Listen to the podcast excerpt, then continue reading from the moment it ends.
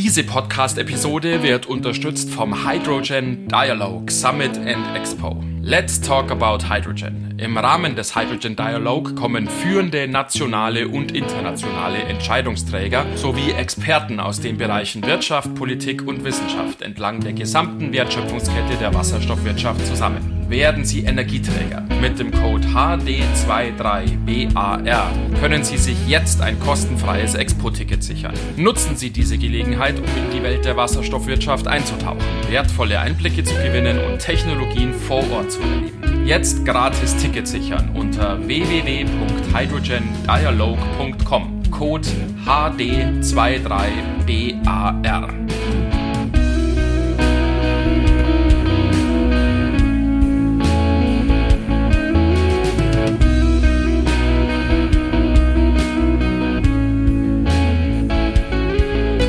Herzlich willkommen an der Hydrogen Bar, eine neue Folge eures Lieblingspodcasts zu den Themen Wasserstoff und Brennstoffzelle. Und heute, Johannes, heute wieder eine ganz spezielle Folge hier zum Jahresausklang, zum gemütlichen Jahresausklang in der gemütlichen Vorweihnachtszeit. Schauen wir in eine Gegend, die ziemlich weit von uns entfernt ist. Ja, ja. Und, und hoffentlich auch ein bisschen wärmer, als es hier im Moment ist.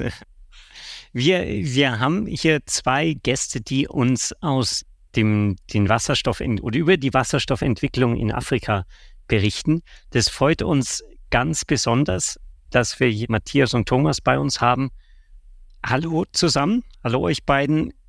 Grüß euch, vielen Dank, dass ihr die Zeit gefunden habt, hier zu uns zu kommen und mit uns über ja, im Prinzip die zwei weiten Felder des Wasserstoffs und Afrika zu reden. Also Afrika ist ja eigentlich nicht ein Land, sondern ein Kontinent, wie wir alle wissen. Also da gibt es wahnsinnig viel, wahrscheinlich an Entwicklungen.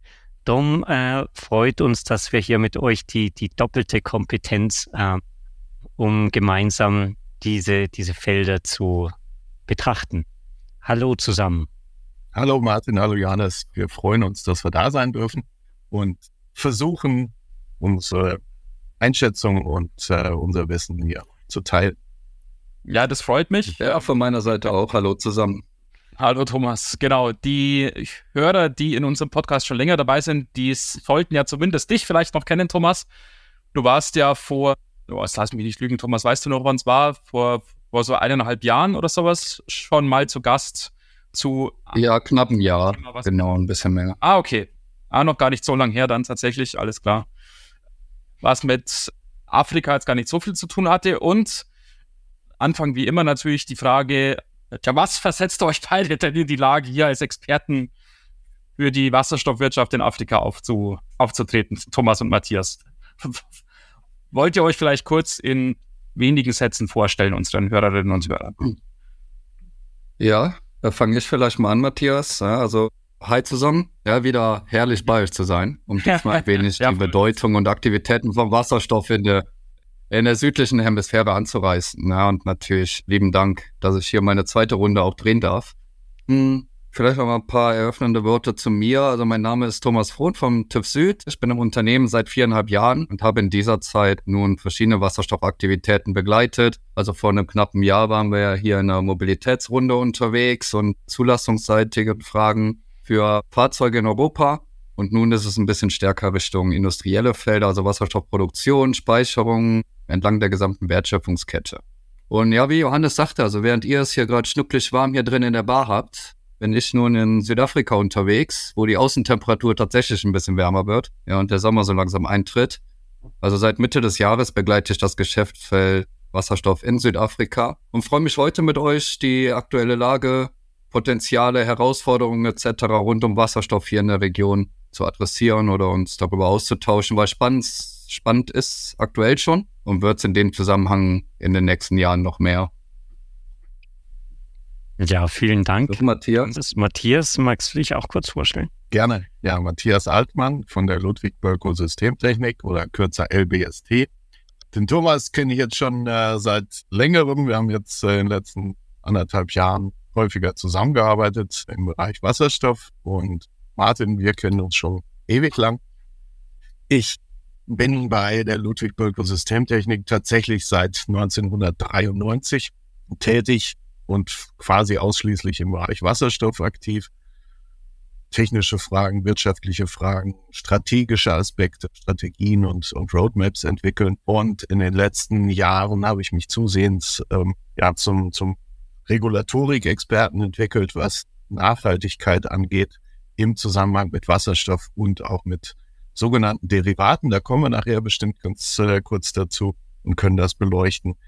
Da geht es darum, wie kann man denn zertifizieren, wie kann man denn nachweisen, dass der Wasserstoff tatsächlich nachhaltig erzeugt wurde und damit auch einen höheren Preis am Markt verdient im Vergleich zu konventionellem Wasserstoff, der aus fossilen Quellen in der Regel hergestellt wird. Das ist der Hintergrund und da habe ich in den letzten Jahren zunehmend auch sehr international gearbeitet, unter anderem für Südafrika, in Südafrika, ähm, um da die Regierung zu unterstützen und sich im Bereich Standards und auch der Zertifizierung zu, zu qualifizieren, aufzustellen, da Südafrika und andere Länder im südlichen Afrika ein großes Interesse daran haben, erneuerbare, erneuerbaren Wasserstoff, erneuerbare Kraftstoffe nach Europa zu liefern und auch in andere Regionen der Welt. Wie es der Johannes vorhin ja schon gesagt hat, diese beiden riesigen Themenblöcke Afrika und Wasserstoff jetzt in eine einzige halbstündige Folge zu quetschen, wird uns nicht gelingen. Wir haben uns deshalb überlegt, wir wollen uns in der Episode heute wie du es ja auch jetzt schon erwähnt hast, Matthias, und du auch, Thomas, eher auf die Region im Süden Afrikas fokussieren, spezifisch natürlich auf Südafrika als wirtschaftliches Zentrum dieser Region. Und jetzt fragt man sich, und könnte mir vorstellen, wahrscheinlich auch eine Vielzahl unserer Hörer ist wahrscheinlich jetzt auch nicht jeden Tag oder jede Woche jetzt dabei, jetzt die aktuellen News aus Südafrika zu verfolgen. Wie ist denn die aktuelle Energieinfrastruktur in Südafrika? Und natürlich dann, welche Rolle spielt denn der grüne Wasserstoff da in Südafrika im Moment? Ja, dann greife ich die Frage mal auf, ja, aus dem direkten Blickwinkel aus Südafrika. Also allgemein vielleicht mal angefangen. Ja, Südafrika äh, ist ein fantastisches Land und hat fantastische Bedingungen für einen, ich nenne es mal diverseren und dann auch CO2-freieren Energiemarkt. Es gibt hier reichlich Platz, ein gutes Maß an Sonnen- und Windstunden und auch die Unis oder Unternehmen sind grundsätzlich klasse mit entsprechenden Ingenieuren. Also das vielleicht erstmal hervorgehoben und passt dann auch ganz gut zum Commitment bis 2050 klimaneutral zu sein aus Südafrikas Sicht jetzt. Ne? Allerdings sieht die aktuelle Energielandschaft in Südafri Südafrika hinsichtlich sauberer Energie, die dann auch noch bezahlbar und nachhaltig sein soll, gerade noch sehr einseitig aus. Es gibt eine starke Abhängigkeit zur Kohle und zu Öl als primäre Energiequellen, ja, um das Ganze zu quantifizieren. Also 75 Prozent der Energieversorgung kommt von Kohle, 15 Prozent von Öl und dann bleibt ja schon nicht mehr viel übrig. Also es gibt noch ein mhm. bisschen Nuklear und Solar und Wind sind für knapp 5 Prozent verantwortlich. Mhm. Genau, das war als, als aktuelle Momentaufnahme. Gibt es hier allerdings auch schon ambitionierte Klimaziele die dann noch positive Auswirkungen auf die Wirtschaft, Arbeitslosenquote etc. nehmen sollen. Also bis 2030 beispielsweise soll ein Drittel der Energieversorgung aus Renewables kommen, ja, dementsprechend ein sehr ambitioniertes Ziel. Das mal als Big Picture. Dann gibt's noch eine Ergänzung, wenn man über Energie, den Energiemarkt in Südafrika spricht, kommt man am Begriff Load Shedding nicht vorbei. Ja, das war jetzt vor meinem Umzug nach Südafrika noch nicht in meinem englischen Wortschatz vorhanden. Ja, also Load Shedding grundsätzlich bedeutet, dass ich weiß nicht, ob ihr das kennt. Ganz grundsätzlich bedeutet es, dass zur Entlastung des, ach, ist ja sowieso ein wackeliges Stromnetz, werden ein paar Stunden am Tag, wird der Strom abgeschaltet. So heute Morgen von 8 Uhr bis 10 Uhr äh, war der Strom weg. Ja, und dann können entweder private Generatoren oder Batterien helfen, falls vorhanden. Aber klar, grundsätzlich betrifft das natürlich dann die Privathaushalte und die gesamte Industrie. Ja, das ist verknüpft mit der Abhängigkeit zur Kohle aber dann auch den relativ alten Kraftwerken zur Stromerzeugung allgemein. Also ganz grundsätzlich steht der Energiemarkt in Südafrika jetzt unter keinem so guten Stern, wobei Wasserstoff ja unter anderem hierfür angewendet werden kann. Ja, und da gibt's von der Regierung ausgerufene Anwendungsbereich. Es gibt auch einen National Development Plan, es gibt eine Hydrogen Society Roadmap als Art Strategie, die 2021 verankert wurde. Und ganz, ganz konkret geht es dann um die Anwendungen für den lokalen Nutzen. Ja, dass man also sagt, das Verkehrswesen, der Transportsektor wird dekarbonisiert, aber auch Südafrika ist sehr abhängig von energieintensiven Industriesektoren. Stahl, Mining, Aluminiumherstellung etc., die dann auch dekarbonisiert werden sollen und ganz grundsätzlich der, ja, wie nennt man das, Ökostromsektor und die Wasserstoffproduktion sollen hier dadurch befruchtet werden. Mhm. Und neben dem lokalen Nutzen, Matthias hatte es schon mal ange, angedeutet, angerissen, der Export in globale Off-Taker, Abnehmermärkte. Also ist mhm. bereits der größte Wasserstoffhersteller der Welt, wenn auch grauer Wasserstoff, aber da reden wir von über zwei Millionen Tonnen pro Jahr, die aktuell schon hergestellt werden. Ne? Also diese Erfahrung zusammen mit den geografischen Vorteilen bilden dann also ein elegantes Exportprodukt, so Export nach Europa, nach Südostasien etc., was dann auf jeden Fall ein heißes Thema wird, das zum einen die Wirtschaft antreibt und unter Umständen dann auch internationale Investoren stärker anzieht. Mhm. Ähm, jetzt, wenn du die Situation beschreibst, das klingt so irgendwie, einerseits gibt es wahnsinnig viele Probleme vor Ort, also dass man da irgendwie ein stabiles Stromnetz hinbekommt, dass man die einfach so ungefähr die Grundsicherung zu, hinbekommt. Dann natürlich den, den Übergang zu erneuerbaren Energien. Kann da, stelle ich mir jetzt die Frage, kann da Wasserstoff irgendwelche quasi Joker ausspielen, wo grüner Wasserstoff ja zusätzliche Vorteile bringt, statt einfach nochmal drei weitere Kohlekraftwerke zu bauen, was wahrscheinlich auch möglich wäre. Und dann ist natürlich die nächste Frage, ähm, inwiefern wird Wasserstoff als Exportprodukt da wirklich realistisch, wenn es so aussieht, also jetzt hier von, von außen drauf geschaut und jetzt aus den, deinem kurzen Statement, dass ja vor Ort im Prinzip Energie fast schon knapp ist, wenn, wenn da das Stromnetz regelmäßig abgeschaltet wird. Gibt es da nicht dann irgendwann auch ja, Widerstand von den, den hm, Leuten vor Ort, wenn die sagen, hey, äh, wir bauen hier Energieinfrastruktur auf, um die, den grünen Wasserstoff hier nach Deutschland zu exportieren. Und selber müssen wir immer unser, unsere Stromnetze abschalten. Ja, also das wird natürlich ein Zusammenspiel. Ne? Das ist einer der Kritikpunkte im Land, ganz klar. Jobverluste oder Job Creation, beide Seiten ist genauso ein wichtiges Thema. Eine der größten Herausforderungen bei der Produktion von Wasserstoff oder Energie in Südafrika besteht auch darin, dass die unabhängigen Stromerzeuger, also die IPPs, kaum Möglichkeiten haben, äh, zur Produktion beizutragen, weil mhm. IPP-Projekte für erneuerbare Energie, Wasserstoff etc. sind auf den Verkauf von Strom an Eskom ausgerichtet. Der Verkauf von überschüssigem Strom wird dann an das nationale Stromnetz beschränkt auch. Ja. Eskom vielleicht kurz als Ergänzung ist der größte und staatliche Stromproduzent in Südafrika. Also alle Kohlekraftwerke laufen unter deren Namen. Und auch weltweit ist es einer der größten. Ja, also das macht es natürlich dann auch mit der politischen Strategie ein bisschen schwierig.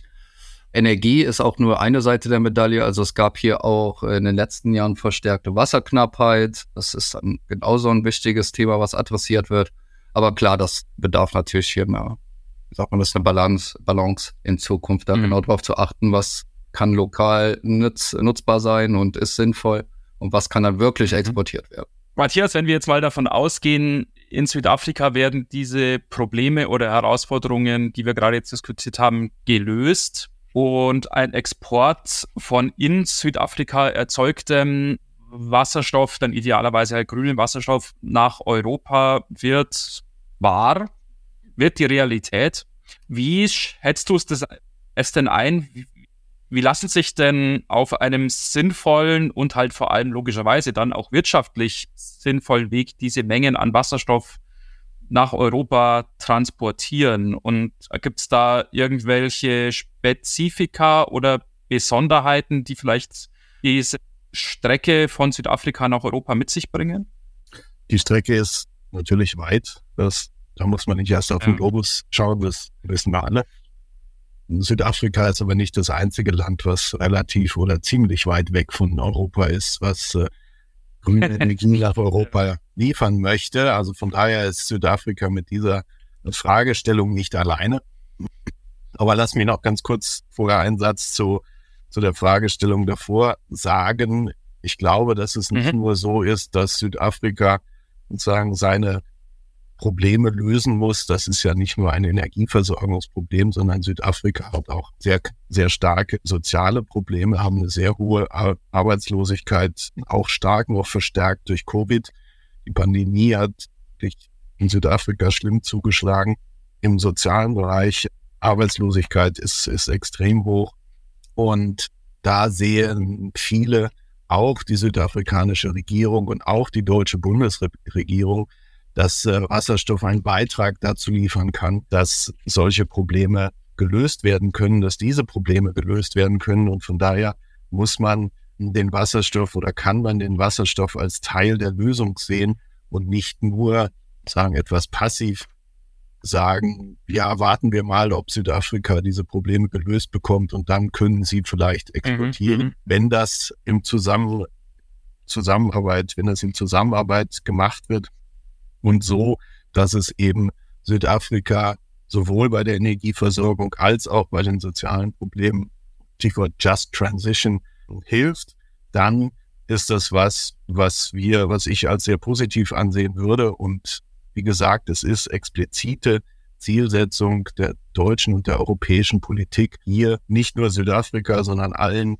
potenziell exportierenden Ländern zu helfen, dort eine Wirtschaft, ein, ein wirtschaftliches Standbein aufzubauen, was für beide Seiten von Vorteil ist. So, das vorausgeschickt möchte ich ja gerne natürlich auf deine Frage eingehen.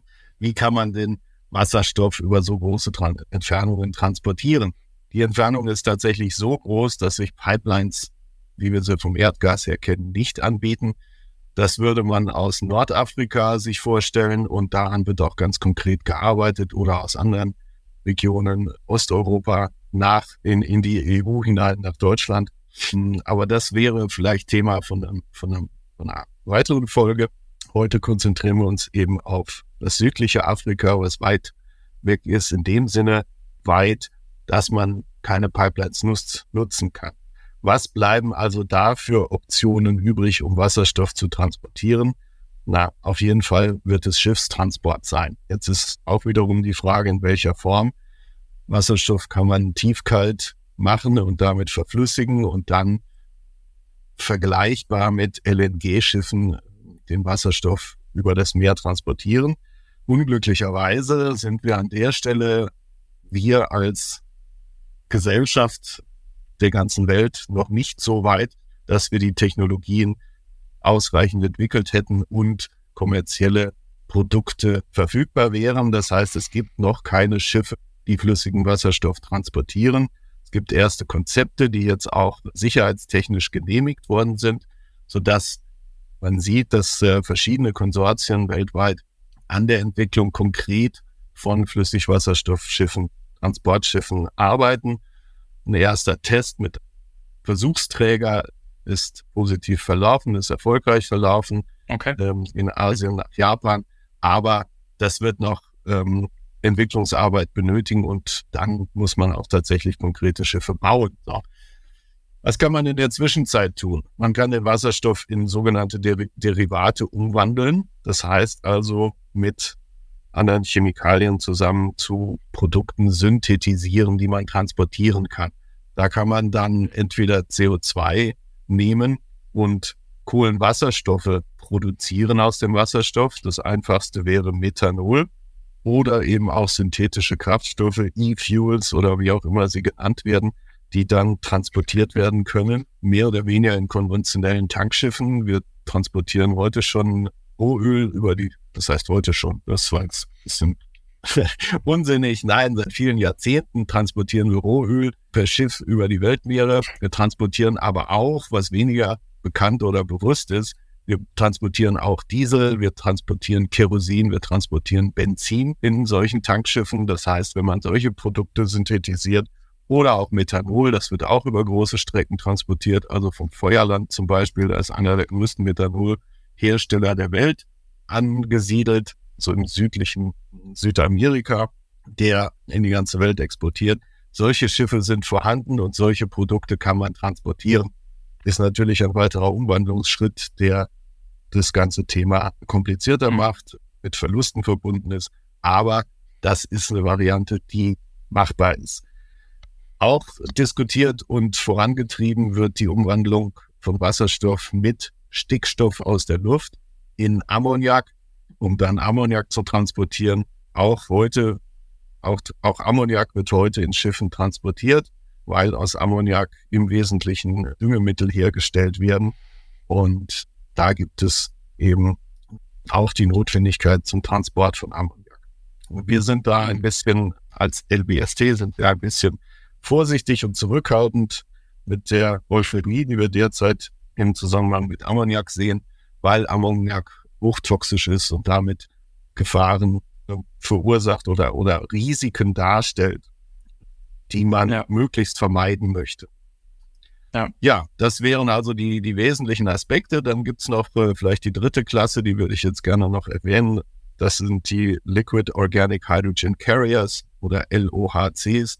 Das sind Substanzen, Kohlenwasserstoffe, an die man, die man Wasserstoff chemisch einbinden kann. Dann transportiert man diese Substanz per Schiff und dann löst man den Wasserstoff chemisch wieder heraus aus dieser Substanz und die Trägersubstanz wird im Tankschiff wieder zurücktransportiert. Also die ähm, von Wasserstoff befreite Trägersubstanz wird nach Südafrika mit dem Schiff transportiert, da wird Wasserstoff eingelagert in die chemische Struktur und dann wird es aufgeladen mit Wasserstoff nach Europa transportiert.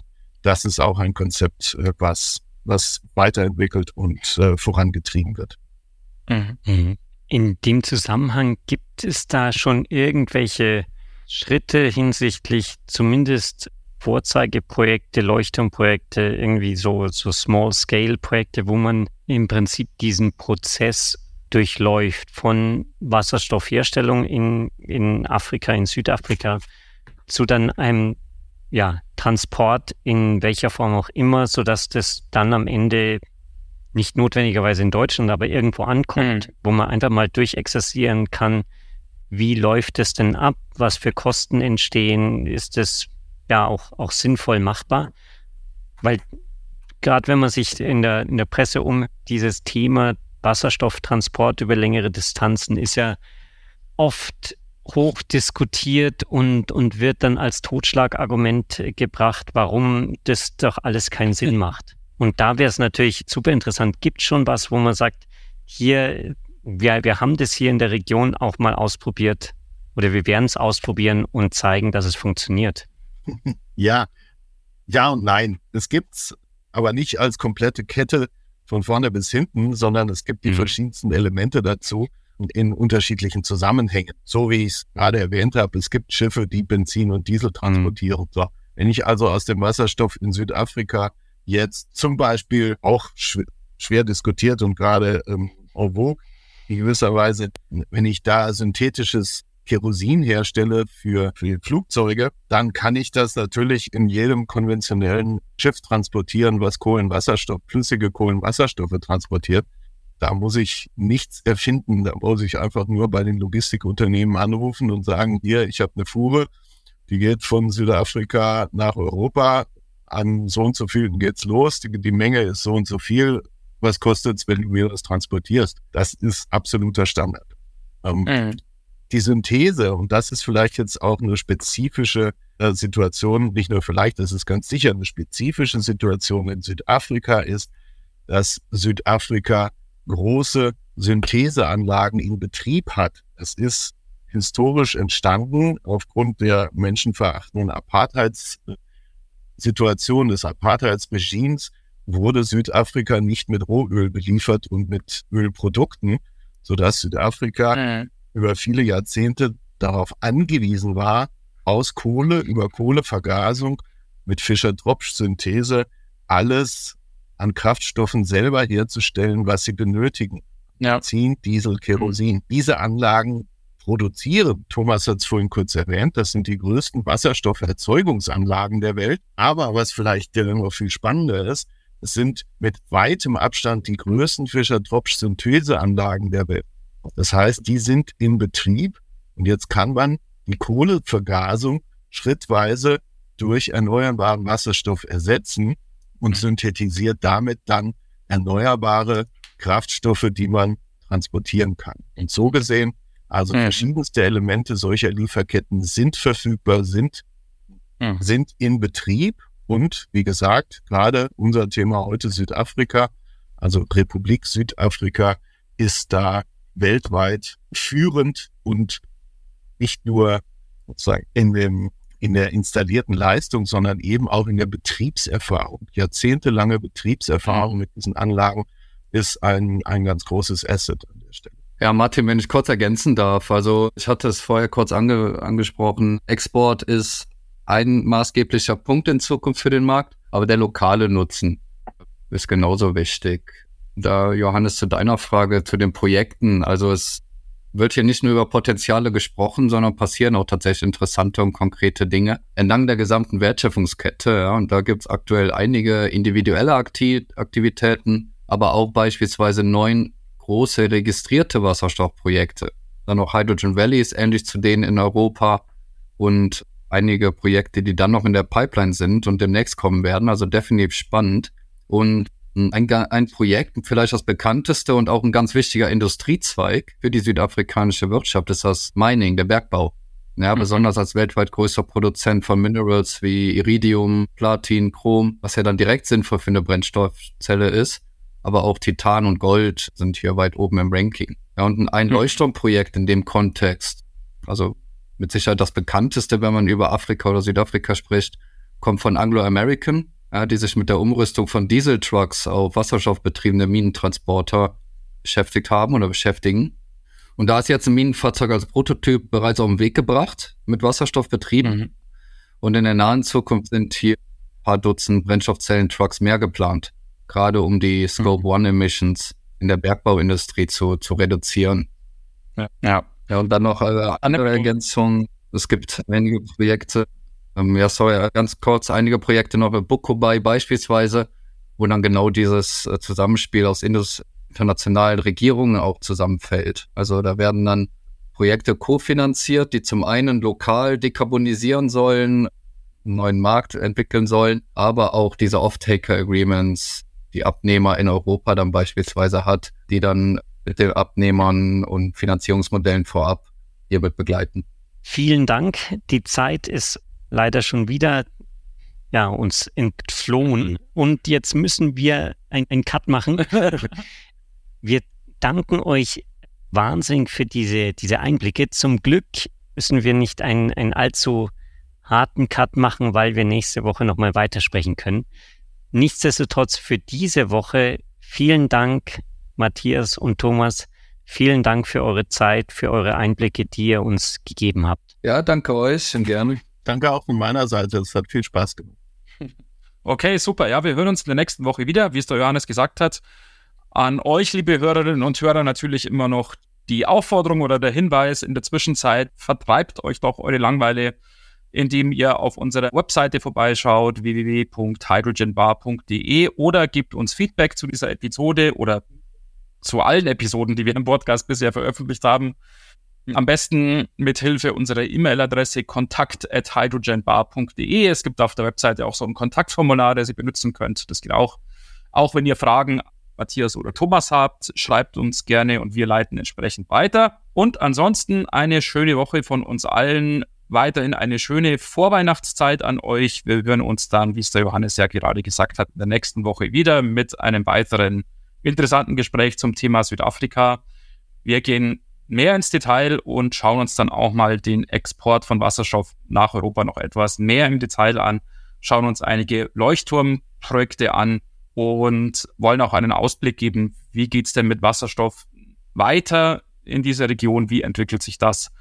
Eine riesige Liste von spannenden Gesprächsthemen, die euch dann in der nächsten Woche erwartet. Bis dahin, macht's gut und habt eine schöne Zeit. Wir hören uns wieder. Servus.